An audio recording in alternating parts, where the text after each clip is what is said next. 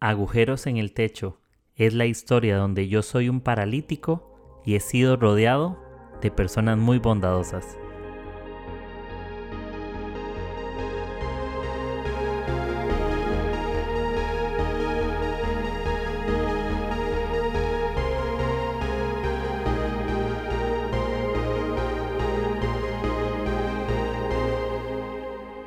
Hola amigos, ¿cómo están?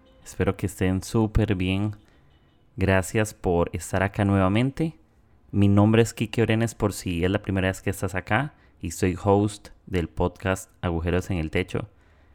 Justamente en mayo ya cumplimos cuatro años de crear contenido, así que espero para esa fecha crear algún alguna regalía, algún sorteo, hacer algo especial, un episodio especial, algo voy a hacer para para celebrar y, no gracias, gracias totalmente a la fidelidad de ustedes, a la constancia de ustedes y no se imaginan cómo aprecio cuando me mandan mensajes privados, comparten el episodio.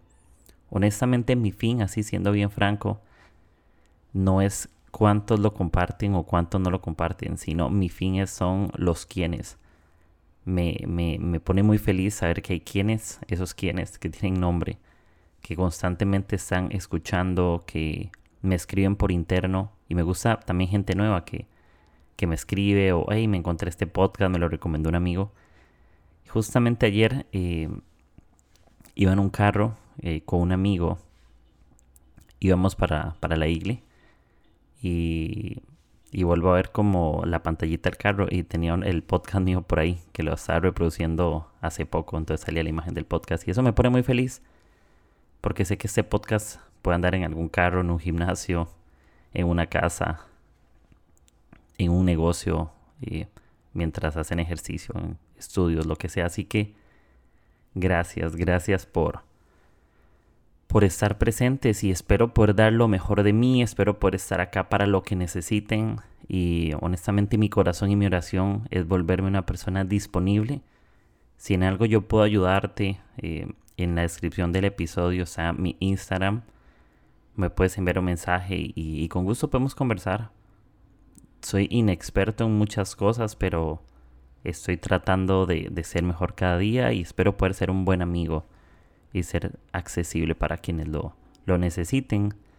Así que bueno, ahora sí, ese es el episodio 162. Y como ya saben, estamos en febrero y que se celebra febrero en muchos lugares el mes del amor y la amistad. No quise hacer una serie de eso, em, ni un episodio especial, ni nada, es un episodio regular, pero sí quería aprovechar y grabar aunque sea, aunque sea un episodio acerca de, relaciones. Eh, tengo muchísimas ideas, tengo muchos puntos, tengo muchos pensamientos, pero no tienen ningún orden simplemente tengo muchas notas para, por ahí con muchas frases, con algunas cosas que pienso conectar. Pero podemos resumir eso en una pregunta de cómo lo voy a iniciar y es cómo construir relaciones duraderas. Cómo construir relaciones duraderas. Ese va a ser el centro de, todo lo que pueda conversar. Em, y hablando un poco del amor y la amistad, no, no enfocado a, a novios o esposos, sino en general con cualquier tipo de relaciones. Entonces, para para que sepas. Yo quiero empezar contándoles una historia que no le había visto desde ese punto de vista hasta ayer, literal. Antes de grabar este episodio ayer, lo, lo, lo leí y me dio así como un clic en el corazón, en el espíritu. Yo dije, esto es lo que puedo hablar acerca de cómo construir relaciones duraderas. Y hay un verso de la Biblia, unos versos que me llaman muchísimo la atención, que salen en Lucas capítulo 22, 47. Eh, hay muchos tipos de relaciones en la vida, pero yo no conozco ninguna tan tóxica como la de Jesús y Pedro. No porque Jesús fuera tóxico, ¿no? Porque yo creo que hay algo en nuestra relación con Dios que es diferente a todas. Jesús siempre te sana, Jesús nunca te lastima. Y es el modelo de relaciones que, que sería bueno aprender. Seamos como Jesús en medio de nuestro matrimonio, en medio de nuestro noviazgo, en medio de nuestras amistades, en medio de nuestro trabajo, nuestros estudios. familia, amigos, donde tú quieras. Creo que Jesús es justamente el modelo de relación. Y con eso se los voy a comprobar para que vean que Jesús sana. Y me encanta. Dice Lucas 22, 47. Mientras Jesús hablaba, se acercó una multitud liderada por Judas, uno de los doce discípulos. Judas caminó hacia Jesús para saludarlo con un beso. Entonces Jesús le dijo, Judas, con un beso traicionas al Hijo del Hombre. Cuando los otros discípulos vieron lo que estaba por suceder, exclamaron, Señor, peleamos. Trajimos las espadas, y uno de ellos al esclavo del sumo sacerdote cortándole la oreja derecha. Es interesante, Lucas está hablando de, de, de que hay uno de ellos. Adivinen quién es uno de ellos, quién es el que hace estragos. Pedro, no es uno de ellos, es Pedro, solo que seguro Lucas no quiso exponerlo de alguna manera, pero en otros de los evangelios se sabe que fue Simón Pedro el que hizo eso.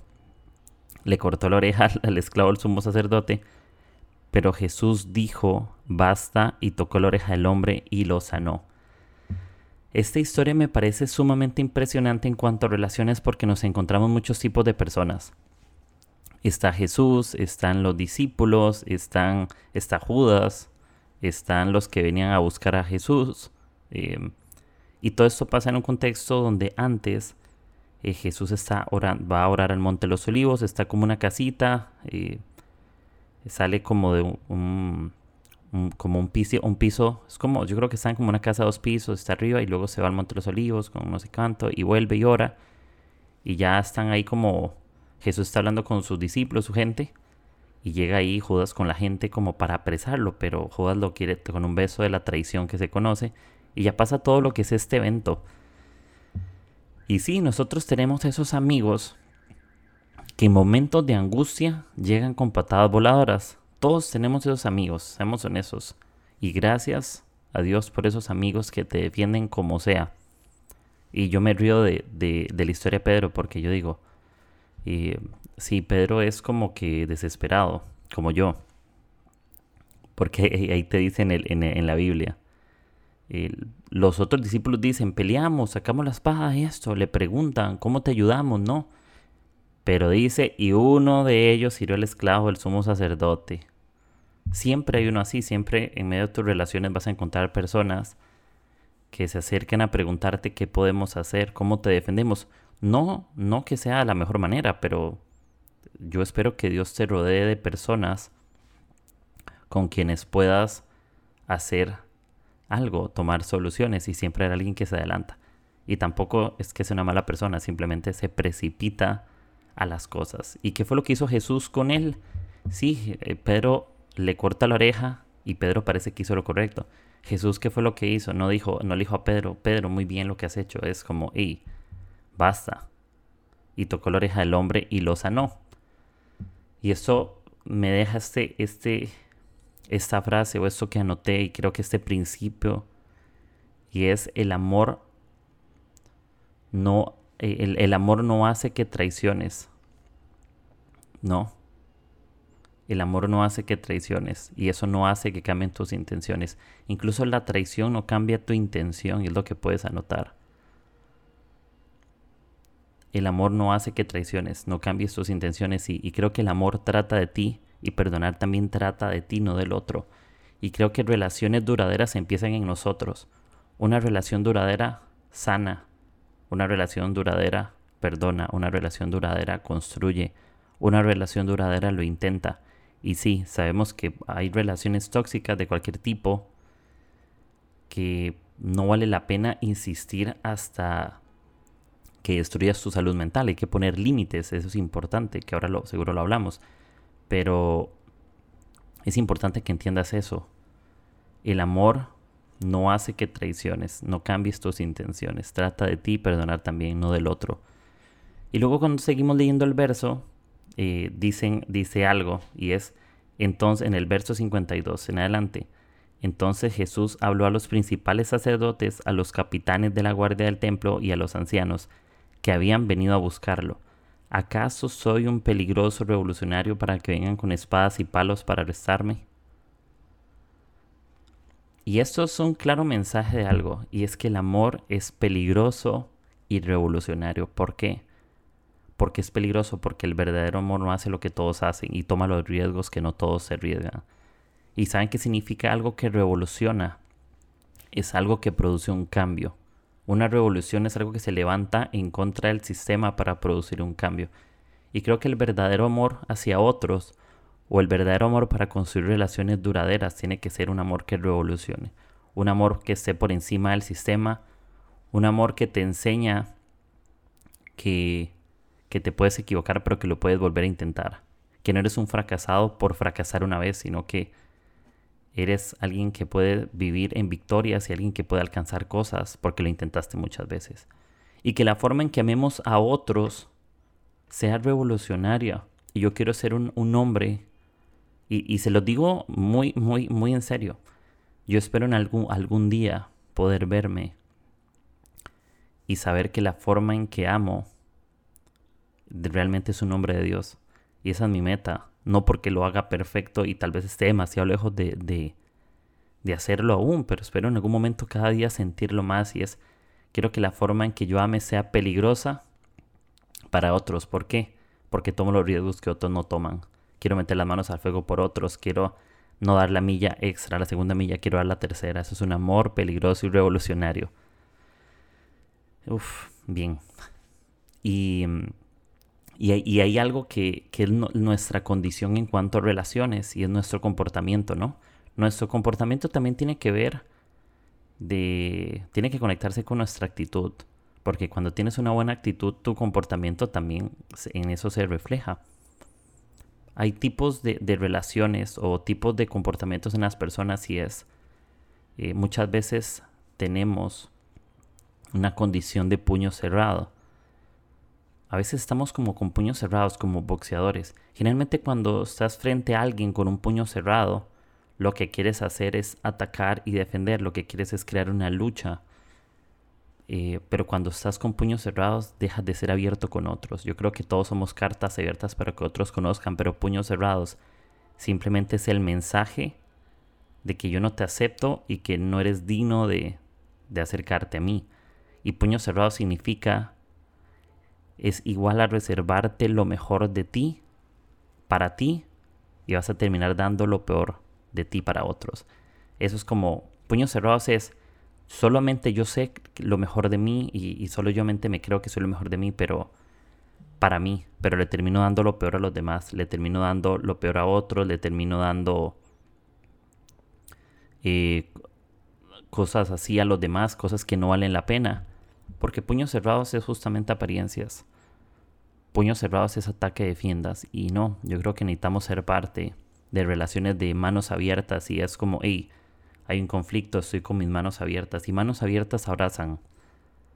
Puños eh, cerrados hieren. Jesús sanó porque es de manos abiertas. Pedro también yo lo sé que sé que de manos abiertas en muchos momentos, pero en ese momento fue de puño cerrado porque quiso impresionar a alguien más haciendo lo que no debía. Y relaciones que valen la pena no necesitan impresionar a otros, necesitan hacer lo correcto. Entonces, téngalo presente por ahí. Algo que nos puede ayudar para también tener buenas relaciones. Por eso les dije al principio de este episodio, son una lluvia de ideas y los iré conectando poco a poco, pero la idea es que, que anoten lo que, lo que les va gustando por ahí, igual si me lo pueden compartir genial. Hay algo que escuché hace que un par de semanas o días. Hablaba de, de algo que le llaman efecto hamburguesa o efecto sándwich. Ella decía que no sé si ella lo creó ese concepto o lo sacó de otra cosa, pero ella decía, yo le llamo así. Y le decía eh, el efecto hamburguesa o efecto sándwich. Dice, cuando quieras comunicar algo, puedes hacerlo de varias formas. Primero el pan es di lo bueno, di algo bueno, reconoce algo bueno a la persona. Luego, en medio, que es la carne, di aquello que te incomoda. Y para cerrar, di nuevamente algo bueno, que es el otro pan, para hacer un sándwich. ¿Por qué? Porque la forma en la que decimos las cosas es importante. Doy un ejemplo. Una buena relación tiene que tener buena comunicación. Yo puedo decirle a alguien, mira, gracias por por cuidarme, por estar siempre atento a lo que me hace falta, pero, ya estoy diciendo lo bueno, pero ahora viene lo que me incomoda. Pero me gustaría que la próxima vez me preguntaras antes de tomar una decisión por mí. Esa es la carne. Y vuelvo a poner otro pan. Pero igual, obviamente, darte gracias porque sé que lo haces con toda la intención de, de protegerme y eso me hace sentir muy bien. Eso es el efecto sándwich que le llama esta persona.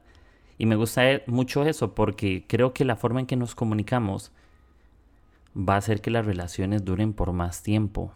Arruinamos cosas por falta de comunicación, no por falta de razón. Puedes tener la razón, pero la puedes perder por falta de comunicación. Y, eso trata el amor y la amistad.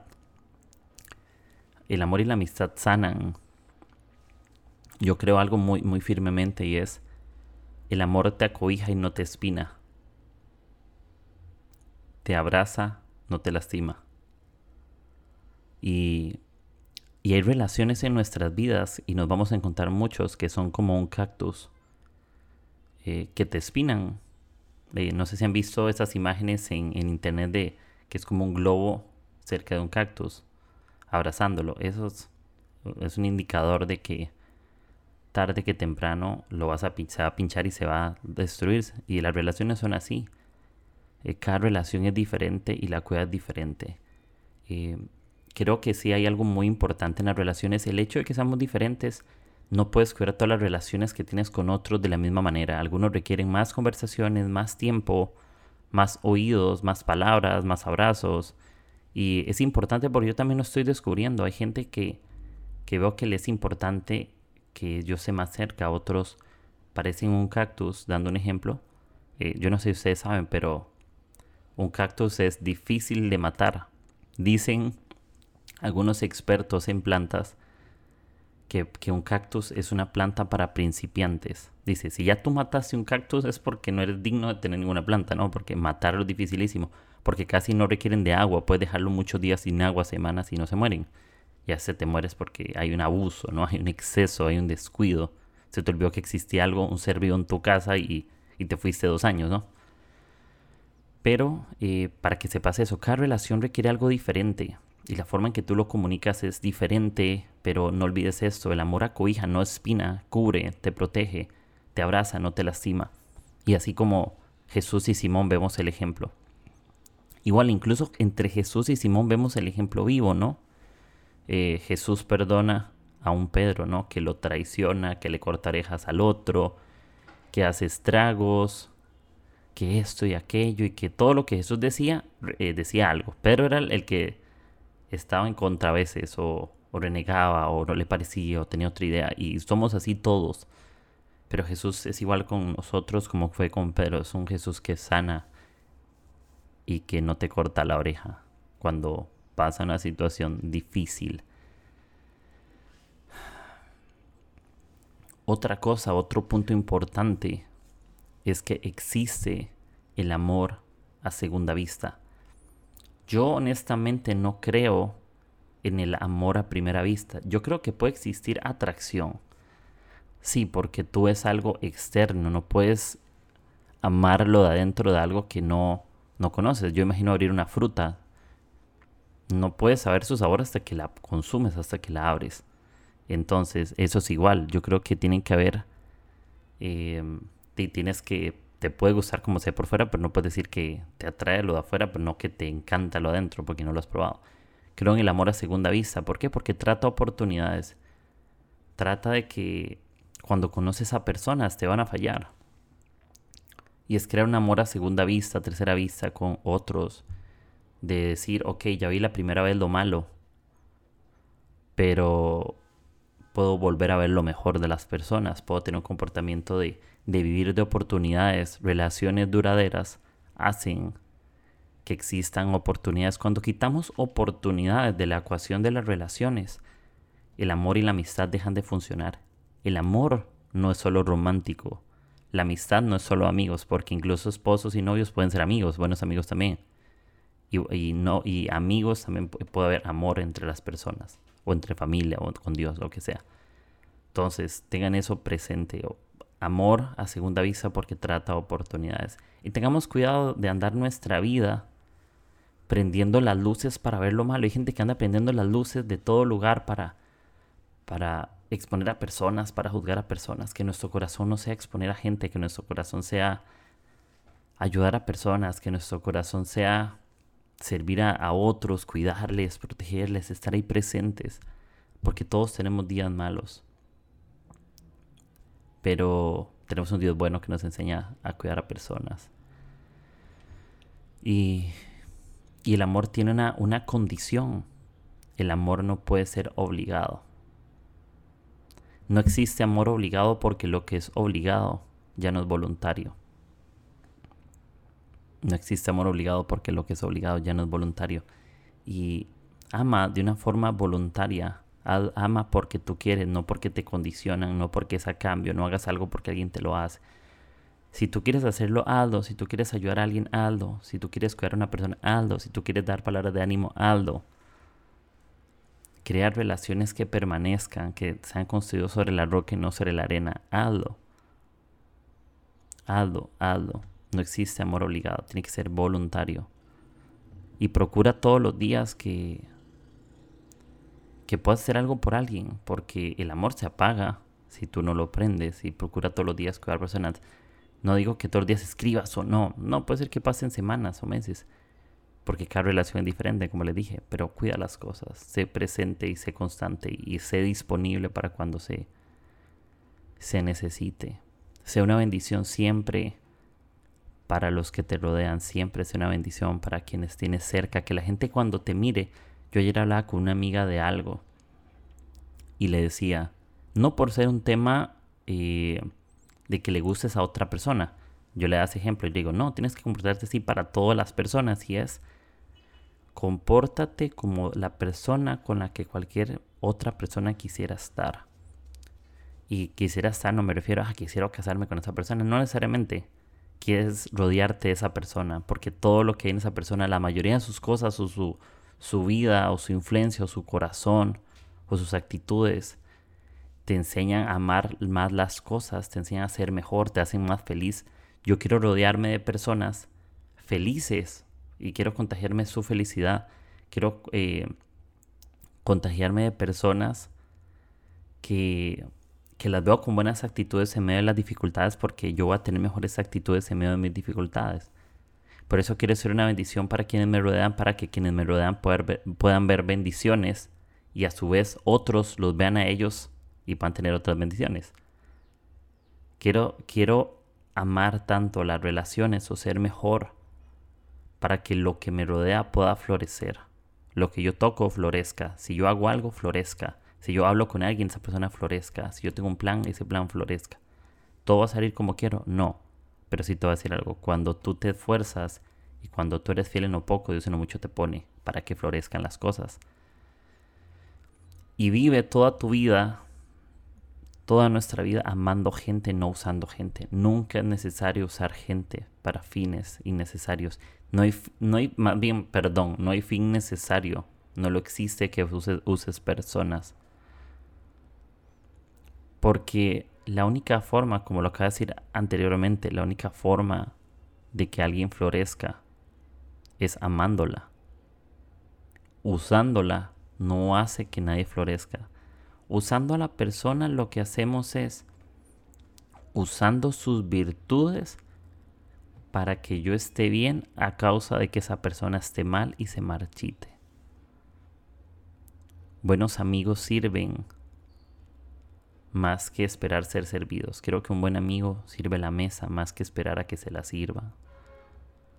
Y, y sí, creo que todos fracasamos en esta vida en cosas, pero qué bonito juntarnos con personas que nos ayuden en nuestros fracasos.